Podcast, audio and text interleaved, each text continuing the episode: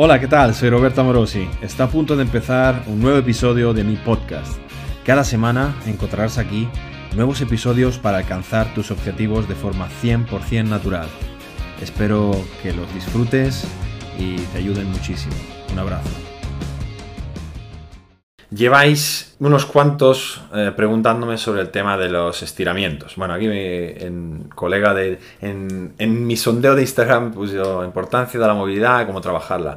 En otra ocasión, otro chico en el curso experto decía, oye, que en las rutinas de principiantes hay ahí como una recomendación de estira porque estirar te va a ayudar a evitar lesiones o a mejorar la recuperación o un montón de cosas.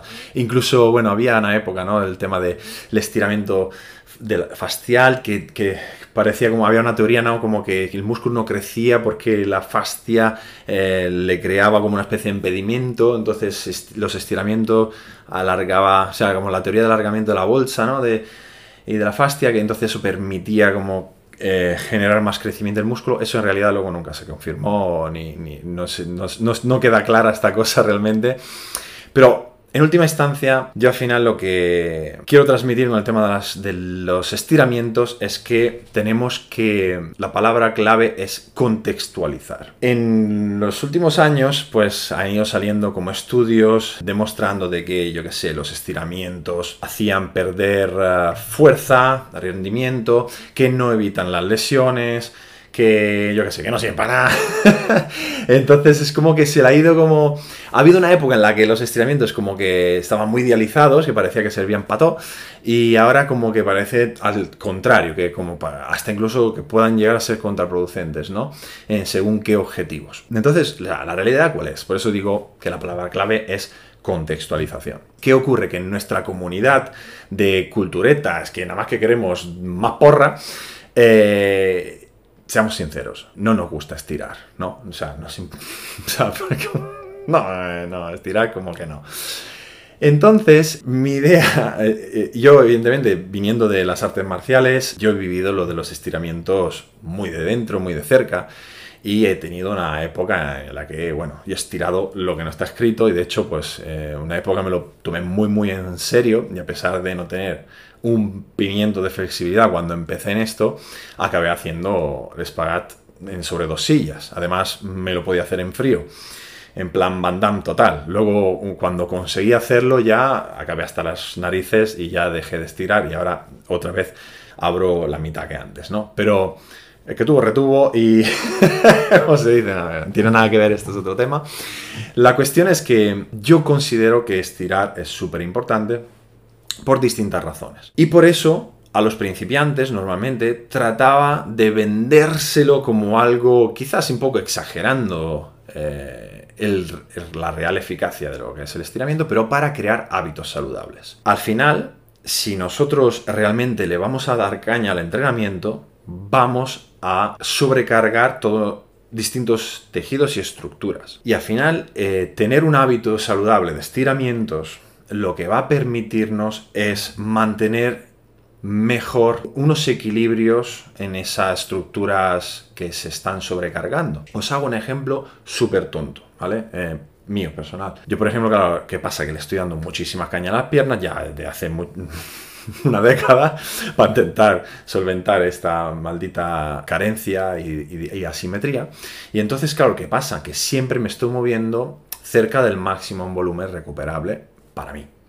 ¿Y qué ocurre? Que muy a menudo tengo que lidiar con molestias en la rodilla. ¿Por qué? Porque cuando el cuádriceps está muy cargado, lo que hace es que mantiene como una especie de tensión constante, lo cual hace que la rótula igual ascienda un poco o no, o no se mueva correctamente donde se tiene que mover y entonces pues creas desequilibrios en la articulación, hace que luego te duela, te pinche, cuando esté, y muchas veces me ha pasado que he tenido que interrumpir un entrenamiento o simplemente querer empezarlo, empezar a calentar y tener unos dolores punzantes en la rodilla por culpa de que el cuádriceps está cargado, que te cagas.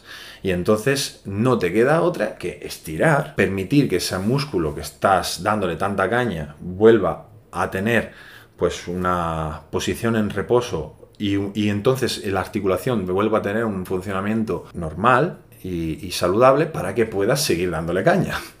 Entonces, esto, bueno, trasladarlo a cualquier otra cosa, al rango de movilidad de los hombros, o por ejemplo en eh, la movilidad de la espalda, o, la eh, movilidad de la cadena posterior para evitar ese boot wink en la sentadilla profunda. Aquí la cuestión es que hay que poner los puntitos en las IES, ¿no? Estirar evita lesiones. No, si, si vamos a coger un estudio en los que yo estiro y luego eh, hago un, no sé, me pongo a correr y entonces miramos cuánta gente se ha roto el femoral corriendo de los que habían estirado y los que no, igual no te va a salir nada de eso. Pero, si lo vemos desde la perspectiva de estirar me, me hace que el cuádriceps se me relaje entonces luego no me molesta la rodilla porque la rótula va a moverse correctamente, entonces no me voy a partir la rodilla entrenando, entonces la respuesta es sí. Si la, si la pregunta es, si no tengo movilidad en la cadena posterior, tengo el femoral acortadísimo, la cadera, los aductores acortadísimo, por los que no puedo bajar correctamente en una sentadilla profunda, y al bajar correctamente en una sentadilla profunda se me va la espalda baja, y entonces mi riesgo de lesión durante esa sentadilla, sobrecargándolo a lo largo del tiempo, se dispara, entonces estirar me está permitiendo realizar una sentadilla profunda correctamente sin sobrecargar los tejidos pasivos o el disco intervertebral o lo que sea. Y entonces en ese, en ese contexto, estirar sí me está haciendo que evite lesionarme. No porque en sí el estiramiento me evite la lesión, sino que me pone en condiciones de no lesionarme. Entonces, este es el concepto que hay que tener claro. Y esta es la lectura que hay que hacer cuando luego leemos que el estiramiento no evita las lesiones. Claro, en sí no, no es que tú ya estirado, entonces ya da igual lo que hagas, porque como has estirado, te puedes poner a levantar las cosas como un burro, porque como has estirado te protege. No. Hablamos de que tener un rango correcto y específico para el tipo de disciplina y movimiento que, me requiere la actividad que hago, me pone en condiciones de hacerla mejor. Volvemos entonces a otra pregunta clave, y es, ¿estirar me quita fuerza del entrenamiento? Depende. Hay estudios que demuestran que, obviamente, un estiramiento intenso y prolongado disminuye la capacidad contráctil de ese músculo. Entonces, claro, uno puede decir, hostia, pues entonces no estiro, la excusa, ¿no? al final lo que vamos a buscar todas las excusas posibles para no estirar.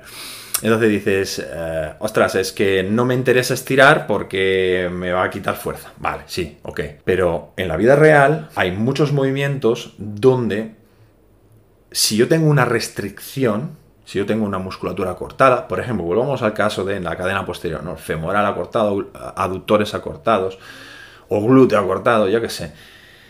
Cuando vaya a bajar una sentadilla profunda, tendré que estar luchando con el peso que tengo encima, más la musculatura que me está ahí tirando de, mala manera y me está haciendo interiorizar una trayectoria en movimiento que no es óptimo, que no es fluido, que no es eficiente. Entonces, en ese contexto, una persona que tenga ese tipo de limitaciones, si inhibe un poquito esa musculatura que se está contrayendo y contra la cual está haciendo fuerza, lo que va es poder hacer el movimiento mejor. Entonces, en vez de perder fuerza, igual la gana. O igual simplemente la mantiene porque una cosa compensa a la otra, con la diferencia de que la técnica va a ser mucho mejor optimizada y entonces a la larga la progresión de la carga va a ser mucho más fácil de llevar y nos vamos a una vez más mantener lo más alejado posible de las lesiones. Yo, por ejemplo, esto es algo que he hecho muchísimas veces en mis eh, clientes cuando daba entrenos en mi centro de entrenamiento personal.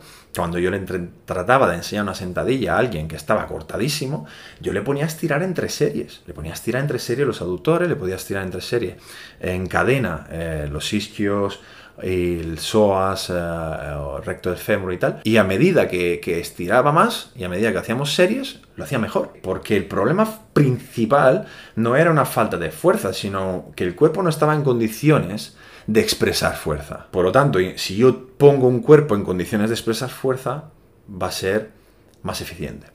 Esto, por ejemplo, yo, eh, o sea, en las artes marciales lo he experimentado mil veces, ¿no? De hecho, lo típico es que en las artes marciales estires antes de hacer eh, las artes marciales. ¿Por qué? Porque es que vas a tener más soltura y vas a esforzarte menos para tirar una pierna arriba, hacer cuatro amagos en el aire, te va a costar menos esfuerzo tener esa pierna levantada y vas a ser más preciso y vas a, vas a tener una economía del gesto. ¿Por qué? Porque justamente has eliminado esas inhibiciones, esas inhibiciones que tenías por estar cargado de todo el trabajo que llevas encima o por simplemente por limitaciones personales. La flexibilidad es buena siempre hasta el infinito? No. Me ha pasado también tener chicas demasiado flexibles a las que le decía, tú no estires nunca. O sea, ¿por qué? Porque tenía demasiada laxitud. Entonces, si tú tienes demasiada flexibilidad, tienes el problema puesto, que no consigues estabilizar nada entonces se te va todo. Necesitamos tener un rango articular óptimo en función de cada disciplina. Vosotros veréis alterófilos hacer rutinas de estiramiento de la hostia. O sea, si vosotros habéis visto alguna vez un entrenador de alterofilia, pues están haciendo movilidad dentro de la sesión de entrenamiento. ¿Por qué? Porque su, su, disciplina requiere de poder moverse en unos rangos de, de movilidad articular óptimos para no hacerse daño, para rendir bien. Entonces, claro, por eso, una vez más, volvemos a